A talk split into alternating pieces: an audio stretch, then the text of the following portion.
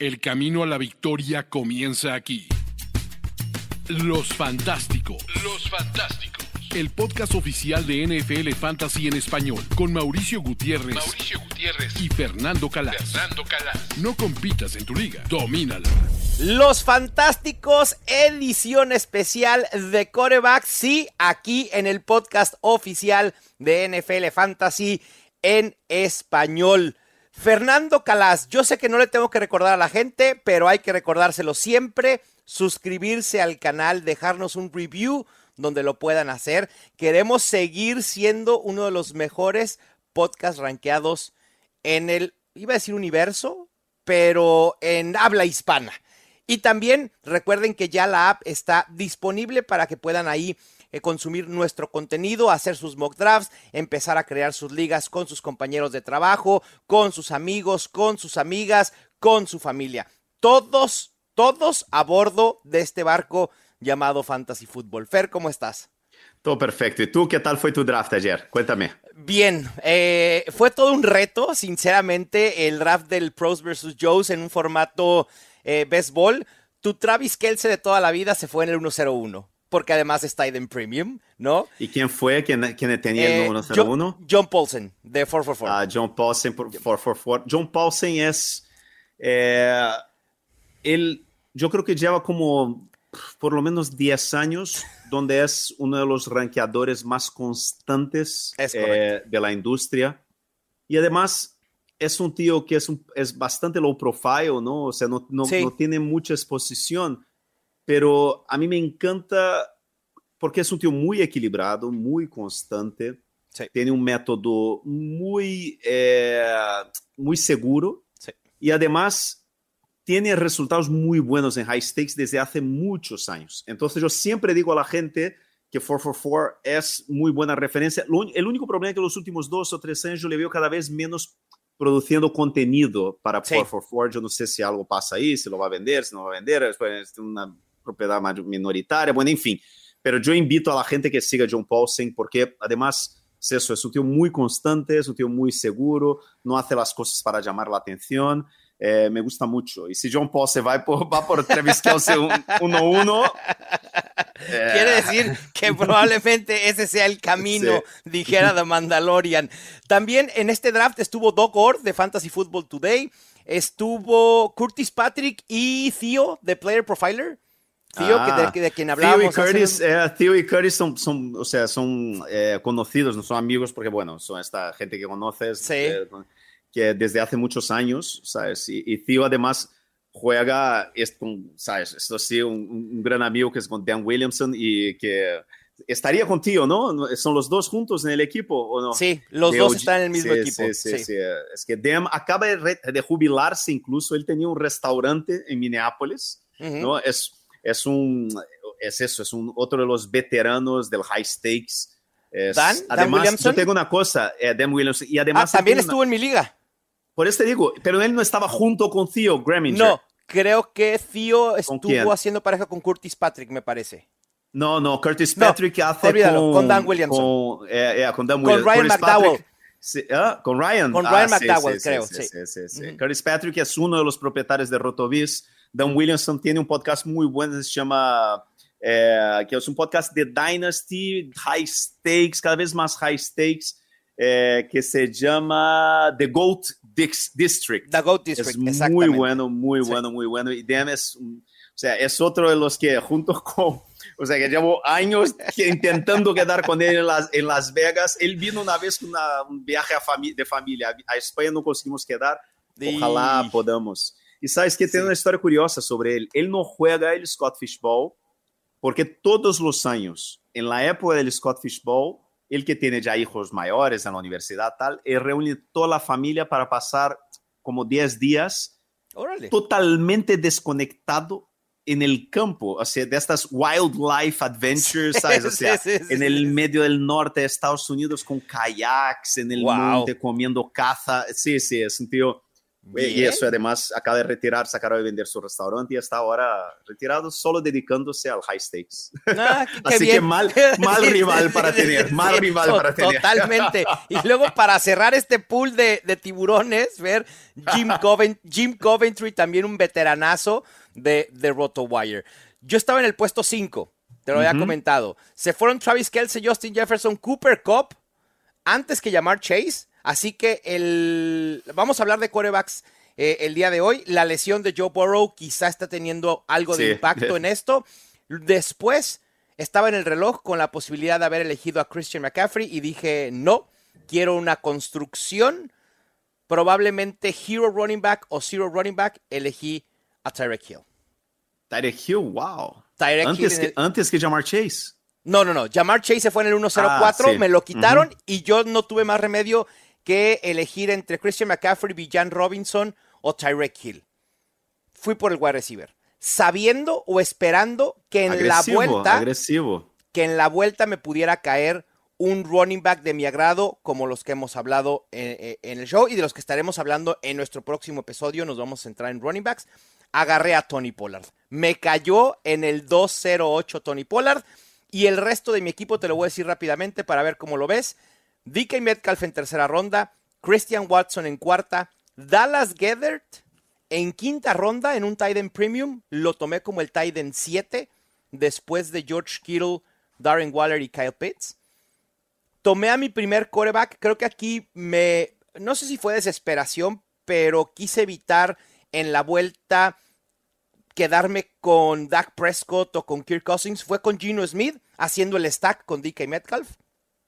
Después, ¿Dónde lo has pillado? En la 608, como el coreback 10. Alto, es alto. Estoy totalmente. 608. 608 Gino. Gino. Sí. Wow. Sí, sí, sí. Pero ya se habían ido los mejores nueve corebacks. Ya no estaba Deshaun Watson, ya no estaba Trevor Lawrence, quedaba Kirk Cousins, tú a Anthony Richardson, Dak Prescott. Preferí ir con Gino para hacer el stack.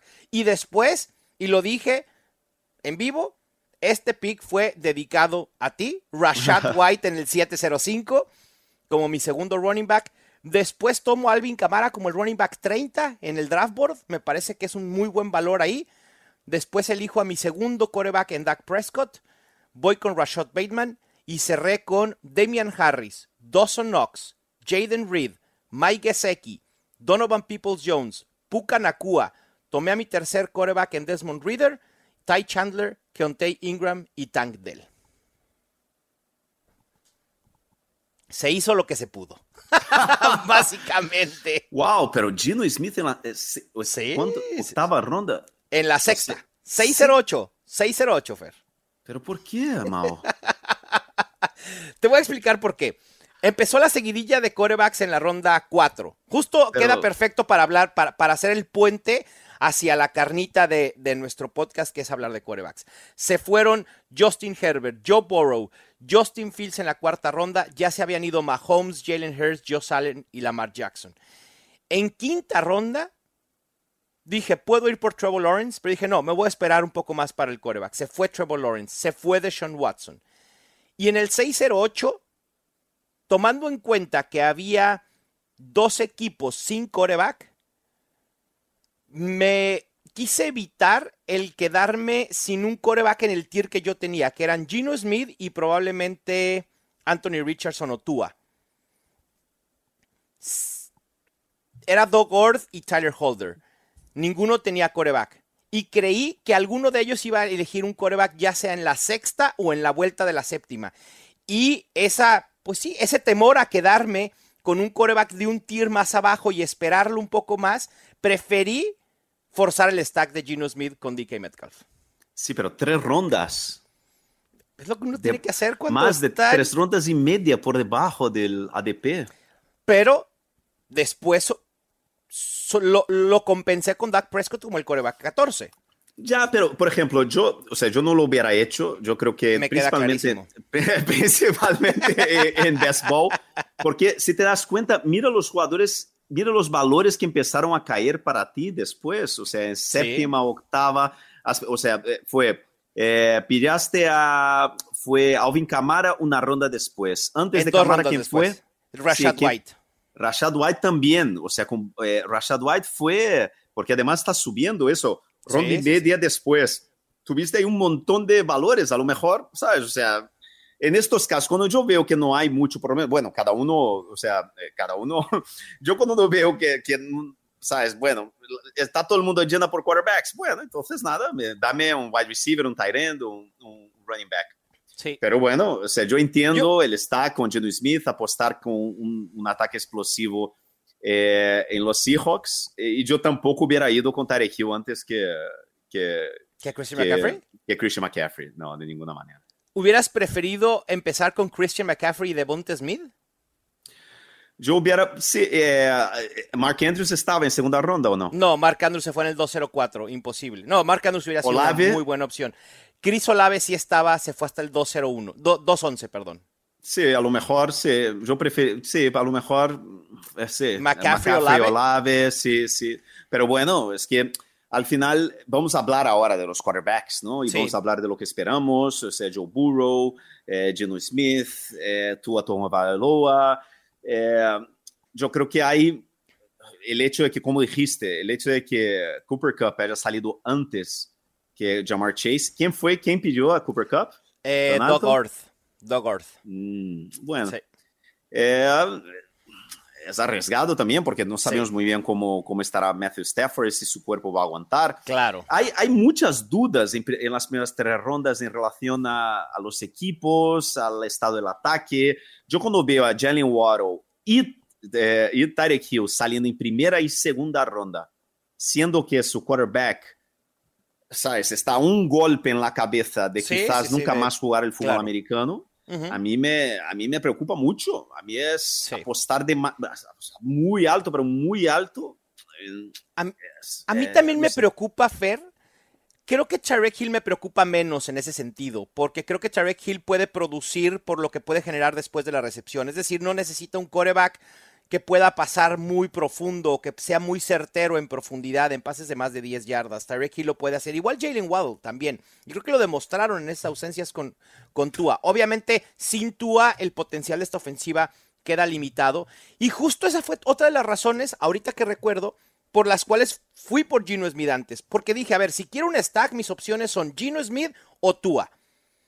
Pero confiar en Tua, justo por lo que acabas de decir, me parecía ya invertir demasiado en la ofensiva de los Dolphins y en un béisbol eh, eh, a, veces, pues e, es lo que tienes que hacer, arriesgar, pero no quise hacerlo. Así que preferí arriesgar con Gino Smith, que por lo menos sé que está completamente sano. Bueno, ojalá te vaya bien. O sea, es que Esperemos te, que sí, has, Fer. Has. Tienes que compartir en Twitter tu, la, ¿Sí? el draft board. Lo voy a compartir. Para que la gente lo vea. Lo voy a compartir y, y, si gano, pues estaremos participando en el Main Event 2024. Así que ojalá, Hombre. ojalá, ojalá. Ah, sí, yo, yo, a mí, a mí me salió, ¿no? El, la, bueno, no sé, yo no sé todavía si, es que Enrique todavía no sabe si va a entrar este año o no. Entonces, okay. de momento tengo un Main Event eh, si Enrique entra, teremos, tendremos dos, pero mi main event ya tengo, ya sé dónde drafteo, drafteo en la 8 y odio, odio este pick, madre mía. recuerda, Fer, recuerda que cuando más odiamos a nuestros equipos o la posición del draft, luego suelen ser que terminan siendo nuestros mejores equipos. Así que no hay que perder la sí. esperanza, todo se puede, todo se puede lograr.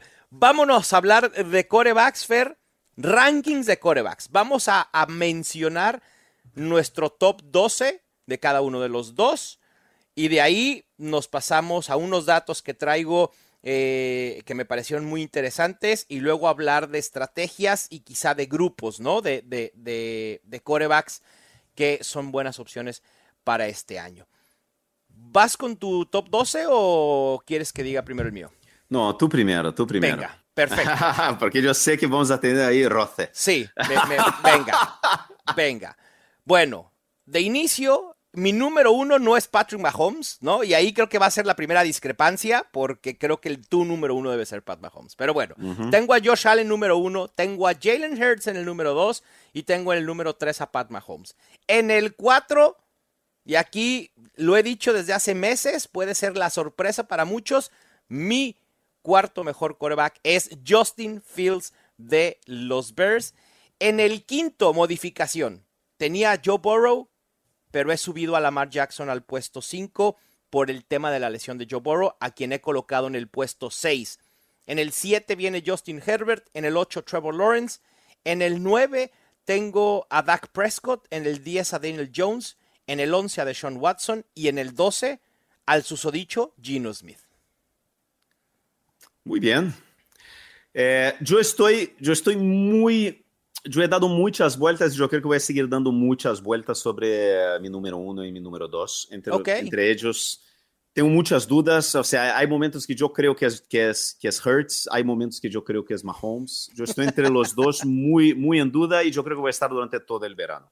Va. Entre Hertz y Mahomes. Ahora mismo, o sea, cuando fui a hacer ahora mismo, decir, mira, voy a hacer mi top 12, yo puse Mahomes. Okay. Eh, porque yo creo que si me pones ahí contra la pared, eh, yo creo que elegiría Her, eh, Mahomes por ser Patrick Mahomes y por el histórico que sabemos y por el riesgo que siempre conlleva eh, los quarterbacks corredores, ¿no? Entonces, yo tengo a Mahomes 1, yo tengo a Hurts 2 y yo tengo a Josh Allen 3. Ok.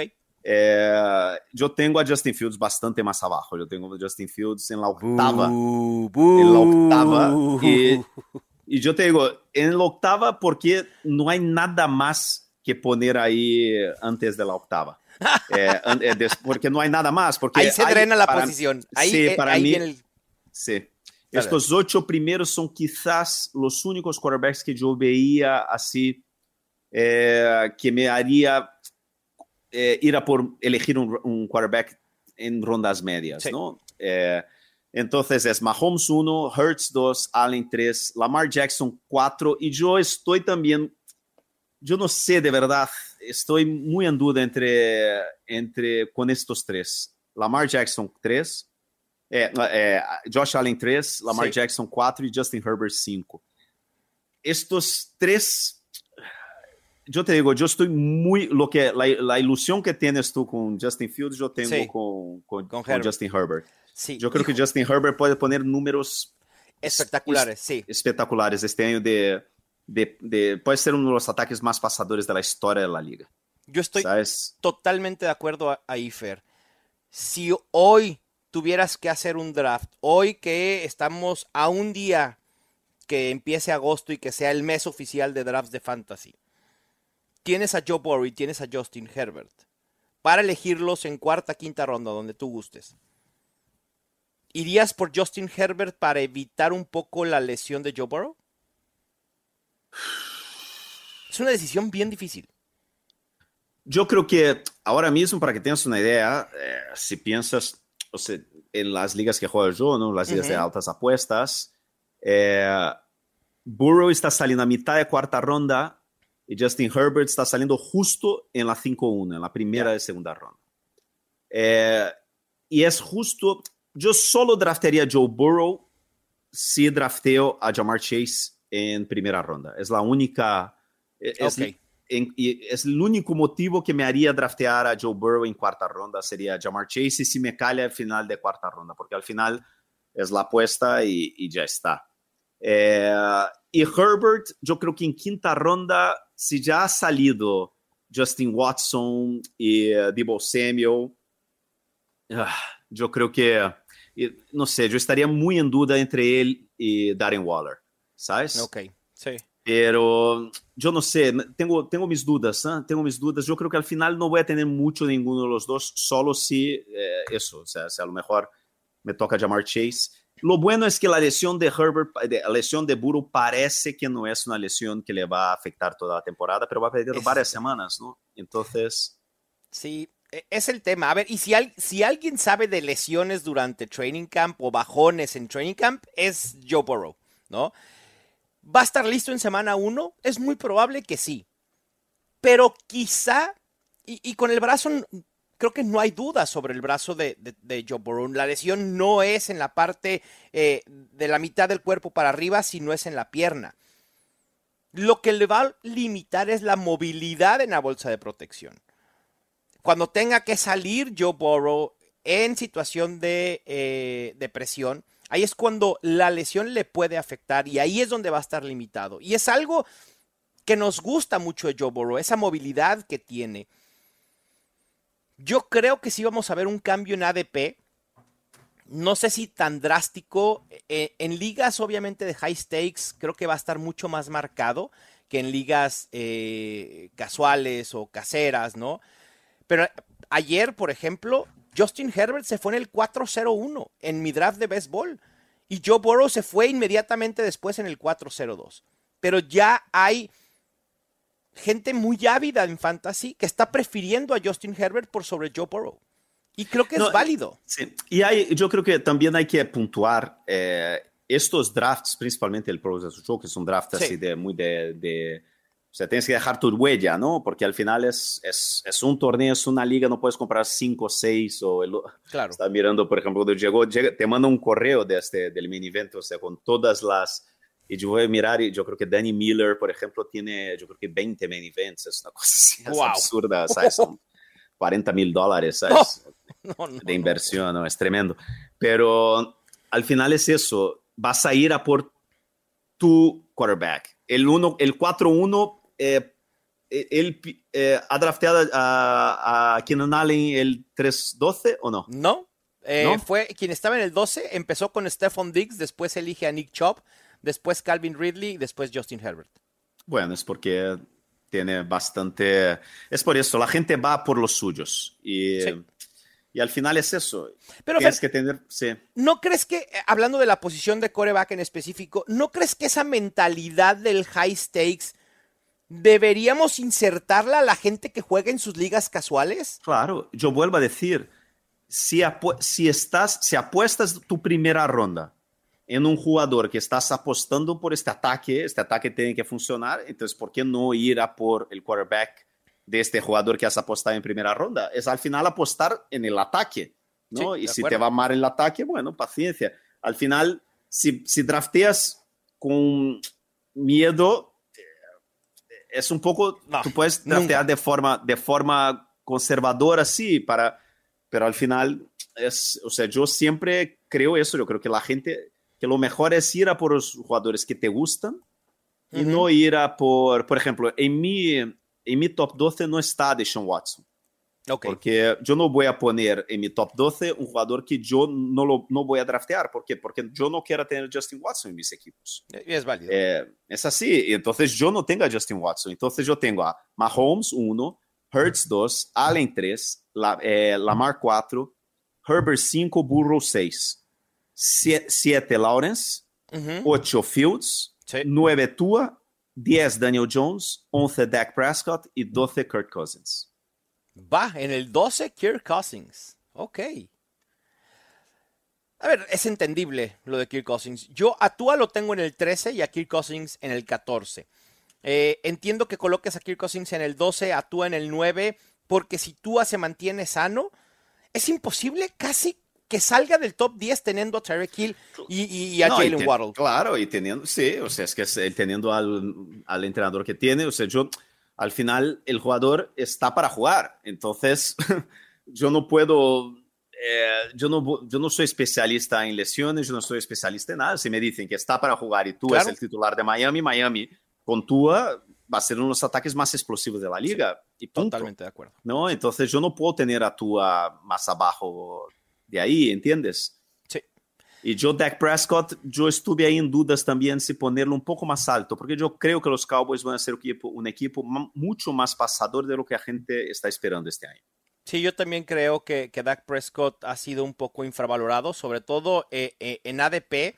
En estos momentos está siendo seleccionado en la ronda finales de ronda 7, lo cual me parece una buena opción si, si, si, si no logra seleccionar alguno de este top 8 que acabamos de mencionar. Fer, antes de, pasar a las estrategias y, agrupar a estos corebacks, algo que escuché de JJ Zacharyson, un analista que se dedicó durante muchos años a, no sé si fue el padre de elegir coreback tarde, de esperar por coreback, pero lo hizo su sello. De hecho, su podcast es el Late Round QB.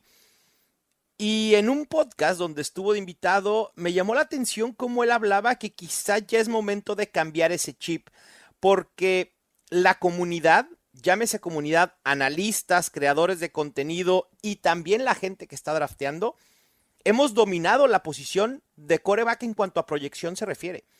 Y cuando dijo eso y dio dos, tres datos, yo empecé a hacer un research y encontré que en las últimas cinco temporadas, Fer, el 83.3%, es decir, 40 de 48 corebacks, de los corebacks con ADP top 12, efectivamente terminaron entre los 12 mejores al final de la temporada, sin contar obviamente los corebacks que perdieron juegos por lesión. Y además, el 75% de esos corebacks solo terminan con una variación de 5 más o menos respecto de ADP con el ranking final. Me parece que hemos desbloqueado, o sea, tenemos dominada la posición de corebacks en cuanto a rankings ADP, lo que refleja el ADP regularmente. La probabilidad nos ha dicho en las últimas cinco temporadas que esos son los corebacks que vamos a ver en el top 12. Obviamente siempre está el Gino Smith que se cuela, ¿no? Cualquier sorpresa que pueda haber debido a estas lesiones. Pero es impresionante, 83.3%. Sí, la clave yo creo que de los drafts y de, y de los equipos es encontrar el, eh, el top 6 o el top 7 que se va a colar en el top 5. Exacto. El, el, Exactamente. El, Jalen Hurts. Exactamente. Lo que fue Jalen Hurts el año pasado, lo que fue Lamar en, eh, hace tres temporadas, lo que fue el propio Josh Allen, ¿no? Eh, entonces, yo creo que hay que encontrar un poco eso. Por ejemplo, yo creo, por eso yo creo, por eso yo creo que, a ver si el problema es que si Herbert empieza a entrar ya en esta zona del de la esquina de la 3-4 ya no tiene, pero yo creo que la clave este año va a ser, eh, va a ser Lamar Jackson. Y bueno, y tú, Justin, Fields. Y, creo que pudiéramos agregar, o sea, Justin Herbert, Lamar Jackson, Justin Fields, y por ahí pudiera agregar no, Lamar no, porque Lamar está saliendo en tercera ronda. Tiene razón, tiene razón. O sea, quitando ese, ese top 5, ¿no? O top 3 o top 4 de corebacks que puedes encontrar en cuarta, quinta ronda. Justin Fields, su ADP es de 5.05, mediados de principios de ronda 5. Justin Herbert 5.03. Y por ahí pudiera agregar a Trevor Lawrence Fair. No nos olvidemos de Trevor Lawrence, que además tiene un ADP de una ronda completa después respecto de Justin Fields y Justin Herbert. Creo que tú acabas de dar en el clavo la importancia para el jugador fantasy de descubrir a ese siguiente coreback élite y estos son los tres candidatos naturales a hacerlo. Sí. Este año hay como un par, ahora vamos a hablar de todos ellos, pero algunos quarterbacks un poco más abajo que tienen un perfil así interesante y quizás este sea un año donde eh, esperar por quarterbacks no sea mala idea, ¿no? Porque eh, si miras el perfil de los, de los quarterbacks y un poco de lo que hay ahí un poco abajo, ¿no? Pero bueno, ya veremos. Yo creo que lo mejor es realmente eh, garantizar tu, tu quarterback en primeras rondas eh, y ahí, pero no sé, o sea, es, es, tú tienes que elegir lo que te viene mejor a ti, ¿no? Claro. Eh, y, a mí lo que me viene mejor siempre es buscar el stack, no buscar juntar el, mi, wide receiver estrella que drafté en primeras dos o tres rondas con su quarterback, si es un quarterback que me gusta, ¿no? Entonces, vuelvo a decir, Kelsey con Mahomes, Diggs con Josh Allen, Josh Allen. Eh, eh, Jamar Chase con Joe Burrow, claro. y Mark Andrews con Lamar Jackson. Me encanta este stack, además. Este stack me gusta muchísimo. Y bueno, eh, y ahí, pero lo bueno de una, de una forma, ¿no? Que, es, que, que hay con eh, Herbert, si drafteas Herbert temprano, Justin Fields o, o Trevor Lawrence, es que el stack de los wide receivers viene después del quarterback. ¿no? Claro. Entonces. Sí, primero aseguras al coreback y después buscas al, receptor. Sí, sí, sí. Porque yo, Keenan Allen, estoy cada vez, cada vez me gusta menos. ¿Sabes? Matt Harmon, eh, Matt Harmon, que, es, que, que, hace un trabajo extraordinario a más de 10 años con una web que se llama Reception Perception, que él analiza eh, todos los wide receivers básicamente, ¿no? Y les das not y le dan notas por, o sea, cómo, eh, cómo es su, su evolución contra marcaje individual, contra marcaje sí. presión, contra marcaje con zona, cómo corre las rutas, recepción, en fin. Y Harmon lleva, yo creo que son tres años consecutivos diciendo que las, o sea, que las notas de, de Keenan Allen uh -huh. están bajando y están sí. bajando exponencialmente. Entonces, eh, yo creo, a mí me gusta más juntar a Herbert quizás con Mike Williams y con, y Quentin. con Quentin Johnston, que lo puedes tener a los dos incluso, uh -huh. eh, que, no sé, o sea, y Trevor Lawrence ya sabéis, o sea, se puedes ir a por Calvin Ridley si te gusta, ¿no? En la 4, o entonces eh, Christian Kirk un poco más tarde, Evans, eh, no sé, o sea, yo creo que es, es, curioso, ¿no? O sea, son, son stacks curiosos. Sí, son stacks curiosos, Fer. Y hablando de, que tú prefieres ir con esta estrategia de asegurar un coreback élite, es decir, Mahomes, Josh Allen, Jalen Hurts en las primeras tres rondas.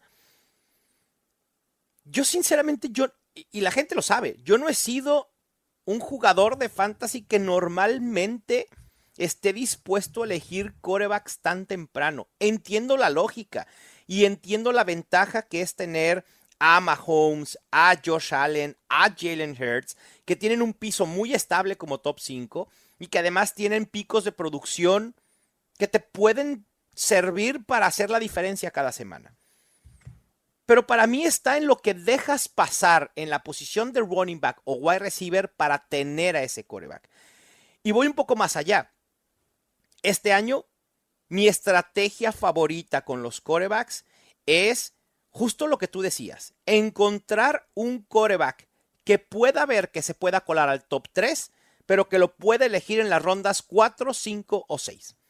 Y por eso, normalmente los corebacks que voy a tener este año son Joe Burrow, Justin Fields, Lamar Jackson, Justin Herbert y Trevor Lawrence. Lamar Jackson sé que en high stakes está yendo en ronda 3, por ahí, pero creo que en ligas casuales, Lamar Jackson, quieras que no, tiene un estigma de que no es más que un running back con un brazo mediano, lo cual me parece que es un error total. Y eso MVP hace... de la liga. digo nada más. Y, y eso hace que a veces en ligas casuales caiga un poco. En estos momentos su ADP es de 407 y en ese rango me gusta.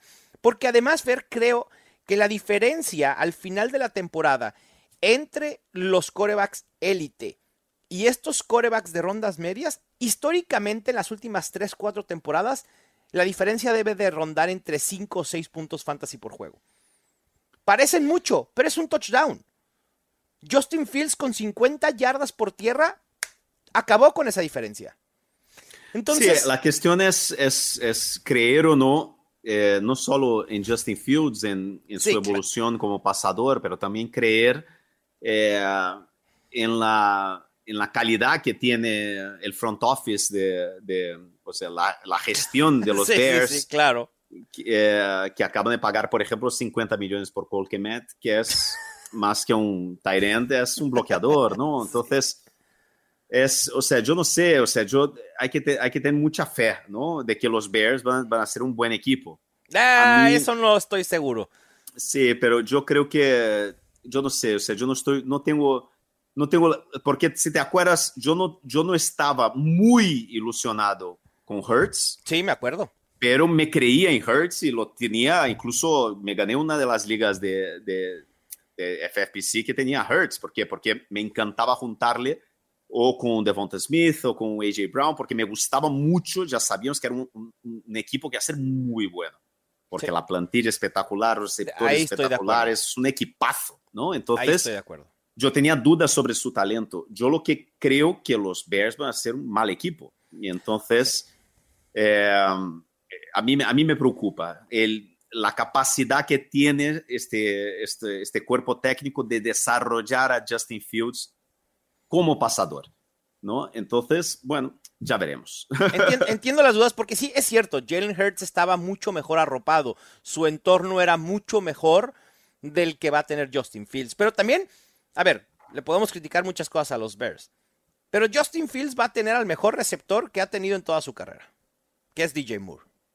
Digo, tampoco estoy diciendo que DJ Moore es élite, pero es un wide receiver que ha producido en situaciones muy desfavorables.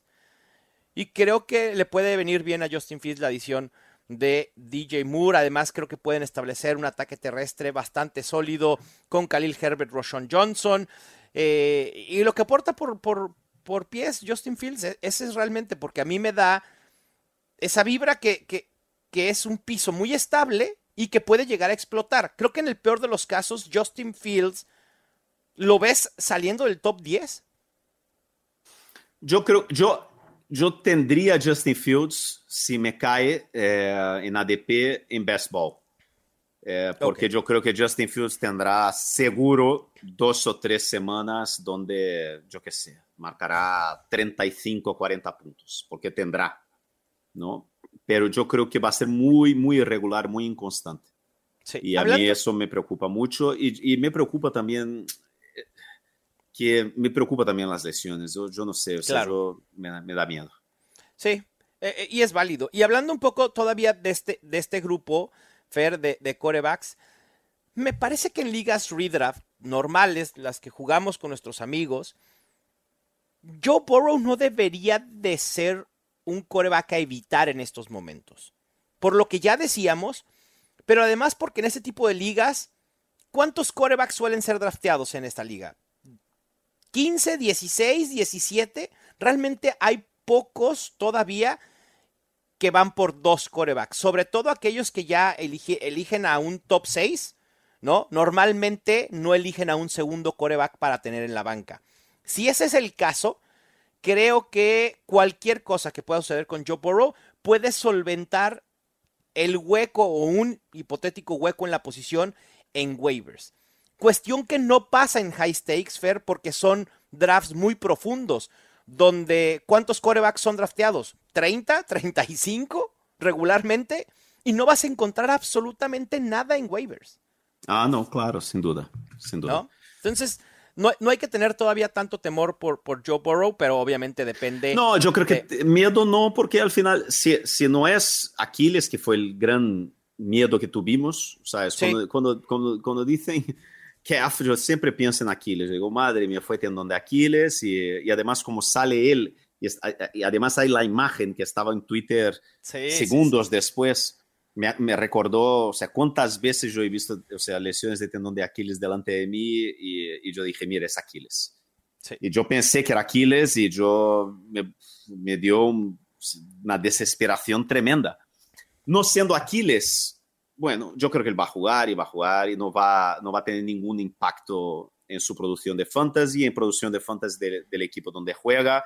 Es un quarterback súper resiliente que está acostumbrado a jugar lesionado y jugar sí, sí, con dolor y jugar así. Es su perfil, además es esto. Yo te digo una cosa, no siendo una lesión que le va a hacer perder partidos, yo creo que yo no, devalu no devaluaría a, a Joe Burrow de ninguna manera. Sí, yo, yo tampoco. Y, y, Fer, ¿cómo trabaja la mente, no? Muy curiosa. Dices Aquiles y normalmente uno pensaría en lesión. Yo pienso en comida.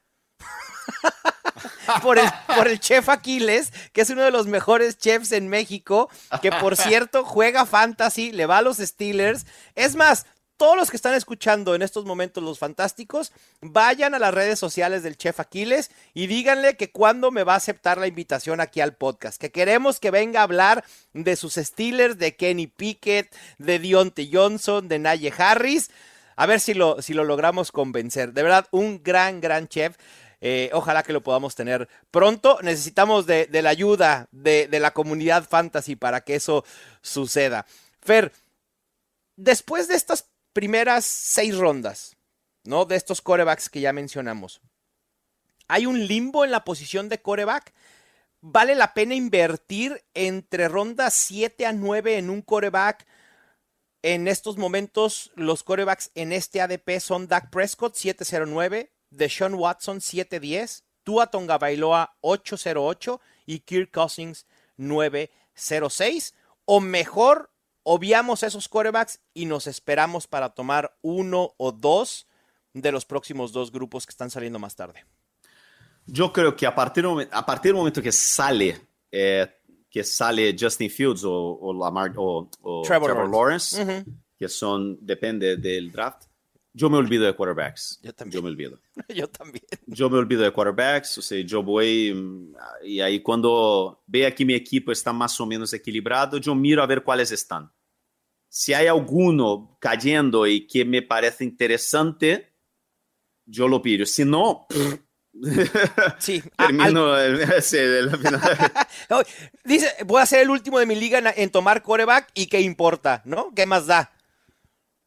Sí, porque al final siempre yo creo que hay una diferencia, yo creo que apenas hay diferencia entre esta clase media formada por Dak Prescott, por Deshaun Sí. Watson, por Tua Tonga Vailoa y, y Kirk Cousins, eh, Aaron Rodgers, eh, Russell Wilson.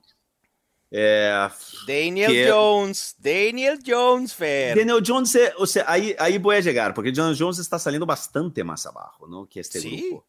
Sí, sí, Daniel Jones, ahora, no sé cómo, el ADP, cómo es el ADP ahora mismo de, Yo lo tengo en- de- en, ligas casuales, de 10-0. casuales. 10-0-1, bueno, está bien, entonces, bueno, décima ronda. Ya, ya. O sea, Eh, y es temprano, ¿eh? Temprano, Sí, porque es- es en high relativamente stakes, temprano. sí, en high stakes ahora mismo se está saliendo al final de la ronda 11. Entonces, Wow. sí, sí, Daniel Jones es ronda 11, Aaron Rodgers, Daniel Jones, ronda 12, Gino Smith. ¿Mm? Por eso yo creo que 11-12 entre Daniel Jones y Gino Smith, o entonces en la 13 Jared Goff también me gusta. Claro. Eh, son jugadores son- que a mí me, o incluso más abajo puede ir a por Brock Purdy. Eh, Kenny sé. Pickett, Sam Howell, sí, y ya en mucha- y- últimas y- rondas. No, y eso que te voy a decir, Kenny Pickett, Sam Howell, en, ro- en, en, en drafts casuales, en ligas casuales, Sí, van a salir sin draftearse. exacto. Sí, los puedes tomar con tu pick 15 o 16 sin O no, problema alguno. O, sí, ¿O no? sí, o no. O sea, yo incluso Matthew Stafford estará, saldrá muchas ligas eh, sin ser drafteado. sin ser drafteado. Por eso yo creo que o este año para mí yo lo tengo clarísimo. O voy a por el Big 3, ¿no? Que sería Sí. Patrick Mahomes, Hurts, Allen, Lamar Jackson. Eh, si me cae Burrow y Herbert, eh, o, o entonces si me conviene, ¿no? Con, si me cae Herbert, lo pido, si me conviene Burrow porque eh, drafté a Jamar Chase y, y Claro. está ahí, sí. Y Trevor Lawrence, eh, por si no tengo quarterback y, y, y veo que en sexta ronda no hay mucha gente a mi alrededor, no hay jugadores, ya salieron Rashad White, eh, me parece también un buen plan. Pero si no, lo más probable es que me olvide totalmente de quarterbacks. Porque yo Sí. creo que no hay diferencia entre la clase media y, Y y lo que viene al final del draft. Estoy de acuerdo. Y yo también lo tengo bien, bien claro. Yo no voy por el Big Three. Yo voy por este grupo de rondas medias del 4 al 8, ¿no? Este, estos quarterbacks que ya mencionamos. Y después también, si no logro tomar alguno de estos, me voy a esperar lo más que pueda. Si sé que Dak Prescott tiene un ADP de ronda de mediados de ronda 7 y está disponible a finales de ronda 8, probablemente tome el descuento. Lo mismo con Deshaun Watson. Si puedo tomar a estos dos con descuento, lo voy a hacer. Si no logro tomar a Prescott o a Watson con descuento, entonces me voy a volver a esperar un poco más para tener en la mira a Daniel Jones en la ronda 10 u 11, a Gino Smith en la ronda 11, a Anthony Richardson en la ronda 10 u 11, o muy probablemente también a Jared Goff en las rondas 11 o 12. Si este es mi, al final lo que termino haciendo, yo quiero elegir a dos corebacks de estos dos grupos. De los Daniel Jones hasta Sam Howell, normalmente voy a elegir a dos, para tener mayor probabilidad que uno me pegue, que pueda colarse al top 12, o aquel que vea que pueda tener los, los picos de producción mucho más altos. No, y hay una cosa eh, que siempre notamos y se nota que es que suele pasar con, con quarterbacks antes que exploten, que tiene un perfil muy parecido, ¿no? O sea, fue el caso, por ejemplo, de Jalen Hurts, ¿no? Un jugador de segundo año que, o sea, había dudas y por eso su ADP cayó. ¿Y qué tenía él a su alrededor? Grandes armas. Sí. Josh Allen, a misma cosa, grandes armas, ¿no? O sea, si vas leyendo lo que, o sea, una cosa común la progresión del coreback, ¿no? Sí, sí, es eso, y es, y es, un entorno de un equipo sano, sólido, que es en general lo que hacen con que quarterbacks eh, exploten. Y este año hay, hay cuatro quarterbacks en rondas más bajas que tienen más o menos este perfil, ¿no? que tienen grandes armas a su alrededor y que están saliendo muy abajo y que yo creo que tienen este perfil porque, salvo Brock Purdy en San Francisco, los otros tres tienen Economy Code, ¿no? que tienen poder de carrera. ¿no? Daniel Jones es otro. También tiene Economy Code, tiene poder de carrera y tiene, o sea, tiene a Saquon Barkley y Darren Waller, ¿sabes? que, nada más. Que son armas que le van a ayudar muchísimo en esta progresión.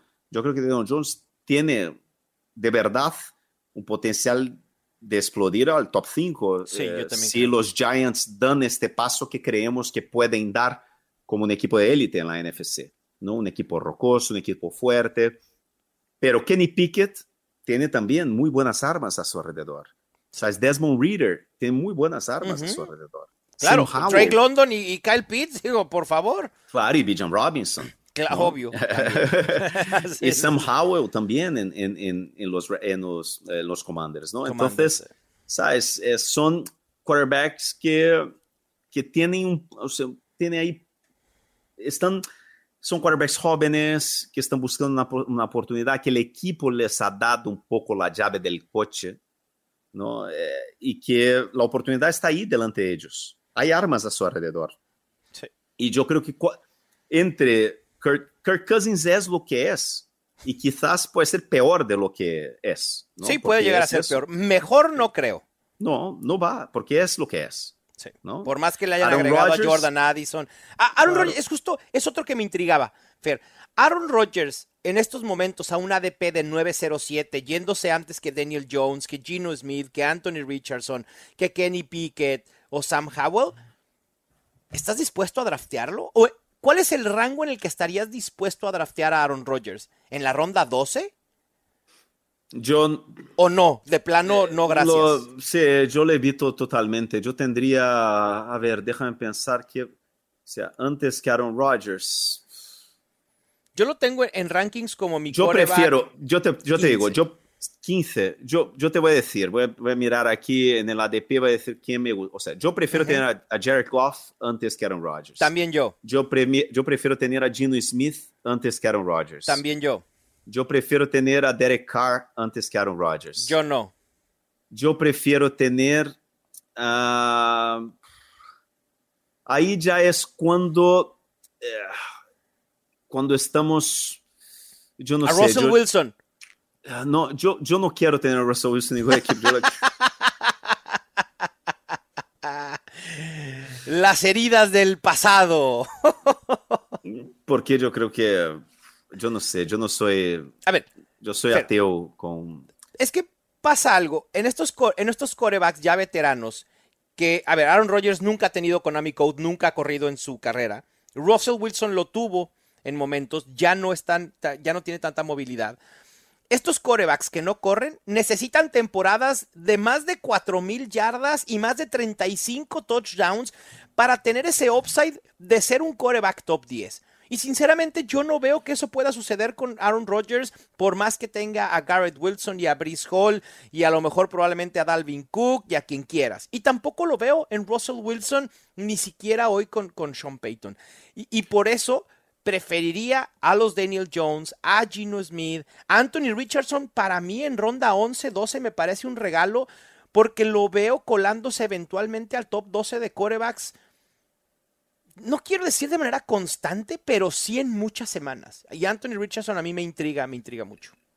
Bueno, yo a mí tengo muchas dudas, a mí me da mucho, muy, demasiado más rollo los Colts. Yo no sé, incluso Eso sí. hay mucha gente diciendo que, que, que no se sorprendería que, que, Richardson ni empezara de titular la semana 1. Eh, yo creo que hay dos serios, o sea, que para mí que cuando los miro, si gran candidatos que pueden colarse ahí uh -huh. en, entre la élite y que no están saliendo muy altos, que Daniel Jones y, y Deshaun Watson. Deshaun Watson tienes que creer que lo que vimos al final del año pasado, después que él llevaba año y medio sin jugar, fue por eso, porque llevaba año y medio sin jugar y tal, no sé qué, que lo único que necesitaba era volver a entrenarse, tal, no sé qué. Pero yo lo que vi me pareció tan feo, pero tan mal, y que yo no sé. Y además son los Browns, claro. que no es una franquicia de todo eh, muy equilibrada y muy estructurada. Yo no sé, yo no tengo tanta confianza. Yo, yo quiero verlo, yo prefiero no tener a ningún Deshaun Watson este año y el año que viene decir, mira, Me equivoqué, realmente, o- ajá. sabes, o sea, es que, que draftearle mis equipos porque además en la parte personal no me mola y no es solo, pero es una, yo de verdad lo que vi el año pasado no me gustó nada y yo Sí. tengo, yo no creo que él, yo creo que será un quarterback errático, yo creo que él va a tener partidos todavía muy raros, yo no estoy muy confiado de que él volverá a ser un quarterback de élite, porque yo sigo diciendo, el De deporte de élite, no, élite, para nada.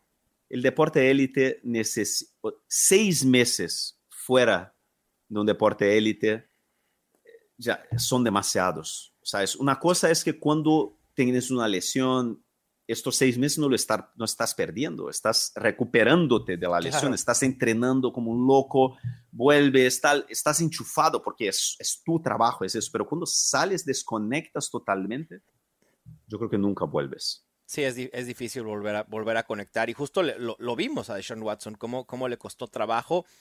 Yo sí estaría dispuesto a elegir a, a Deshaun Watson, Fer, pero con un descuento considerable. No en el 7-10 que se está yendo en estos momentos, finales de ronda 7. Porque sí prefiero a lo mejor a Tua, o prefiero seguir esperando, insisto, para agarrar a Daniel Jones y luego a Anthony Richardson. Ya dije esos dos nombres a más no poder y seguramente mis rivales de mis ligas ya saben por quién voy a ir en rondas finales. Ni modo, voy a tener que hacer reaches por mis corebacks probablemente si quiero esperar por coreback. Fer, un placer hablar de la posición de coreback. Creo que abarcamos absolutamente todo lo que la gente necesita saber de la posición para dominar sus ligas de fantasy. Bueno, o sea, yo te, o sea, mu- muy resumiendo, mi- resumiendo aquí muy, o sea, muy rápidamente. Sí, conclusiones. O sea, yo, si tengo un top 3 del draft, si tengo un top 3 de mis drafts y eh, en el top 3 elijo a Chase o Kelsey, lo más probable es que yo, lo, yo junte a Kelsey con Mahomes en la 2-3. eh, porque yo creo que es un stack que no vas a tener que pensar en tight ends y quarterbacks el resto de la temporada. Jamar Adivina- Chase. Adivina quién, quién hizo eso en, en Pros vs. Joes desde el 1-0-1. ¿Quién? John Paulson. Travis Kelsey 1-0-1, Pat Mahomes 2-12. Sí, yo creo que no hay. Es como si empezaras el draft y- en la ronda 3 ¿Y y en tu liga no hay ya quarterbacks o tight ends. Solo Sí, tienes que pensar en running backs y wide receivers. Es muy cómodo. Es muy cómodo. Porque Sí. además, no, y no es una comodidad falsa, porque muchas veces No, no, no, tú para dices, nada, no, "Ah, yo empecé con tres running backs y no, ahora no necesito. No, no es eso. Es porque realmente estás hablando de posiciones que solo tienes una en tu equipo. ¿No? Y estás hablando de el número uno o un top, el número uno de los ends, salvo que algo rarísimo pase, ¿no? Claro. Y, el, y un top 3 fijo de los wide Sí, receivers, sí. no- de los quarterbacks, si no hay lesión, ¿no? Entonces yo creo que es muy buena idea. Eh, a mí me gusta también si al final tengo a, a- a Mark Andrews en segunda ronda o en tercera ronda, depende de la liga, juntarlo con Lamar Jackson la ronda siguiente. O sea, a mí me gustan mucho esos, esos stacks. Y también me gusta mucho eh, si al final de primera eh, o segunda tengo a AJ Brown juntarlo con, con Jalen Hurts. Si, me, si me toca, me encantaría también Jalen Hurts. Claro. Y, eh, y AJ Brown. Es básicamente, yo creo que son, las, son mis estrategias, entre comillas, favoritas este año. Va, ahí está. Fer dando cátedra de cómo abordar la posición de coreback de manera temprana y además, no quiero decir forzando, pero sí favoreciendo un posible stack. Me gusta, yo sí voy a querer esperar un poco más. A lo mejor en algunas ligas diversifico y sí ataco la posición de coreback temprano, pero yo insisto, para mí la diferencia entre Joe Burrow, Justin Fields, Lamar Jackson, Justin Herbert, Trevor Lawrence respecto del top 3 en puntos fantasy por juego suele o será no tan alta como para justificar esa elección. Si lo quieren hacer por el stack, va. Pero así solamente por ir por el coreback temprano, no. Yo sí me esperaría un poco más justo a buscar ese coreback que puede dar el brinco a la élite y que algunos ya los, ya los hemos visto en la élite. Fer, Herbert fue, ya fue el segundo mejor coreback en fantasy un año. Herbert y Lawrence pueden ser los, las dos grandes elecciones. Pero menos para, si pienso ahora mismo, yo creo que si esperas un rato y, los ves allí, Lawrence un poco más abajo y, y, Herbert también cayendo a mitad de cuarta ronda, yo creo que, que pueden que sea muy buena opción. Porque, porque al final son dos quarterbacks que puedes pensar en el stack después. Exacto. Puedes empezar, Christian Kirk o Evan Ingram. Exactamente. Puedes pensar, el stack viene después. Sí. Y mucha gente tiene esta teoría de que forzar el stack nunca es bueno. Eh, entonces, Herbert y Lawrence, yo creo que son buenas opciones. O si es, eres Team Mau y Team Fields, puedes ir en DJ Moore y, DJ Moore y, ver, y, Debo decir, el único stack que haría con Justin Fields es DJ Moore, ¿eh? A mí, Cole Kemet, no, gracias, para nada, no me interesa. 50 millones, 50 millones. ¿Y, para bloquear, Fer? No, no, gracias. No, no, no, no, gracias. No, no, no, no, y no, y no. Pero bueno, ahí está la cátedra de corebacks en los fantásticos.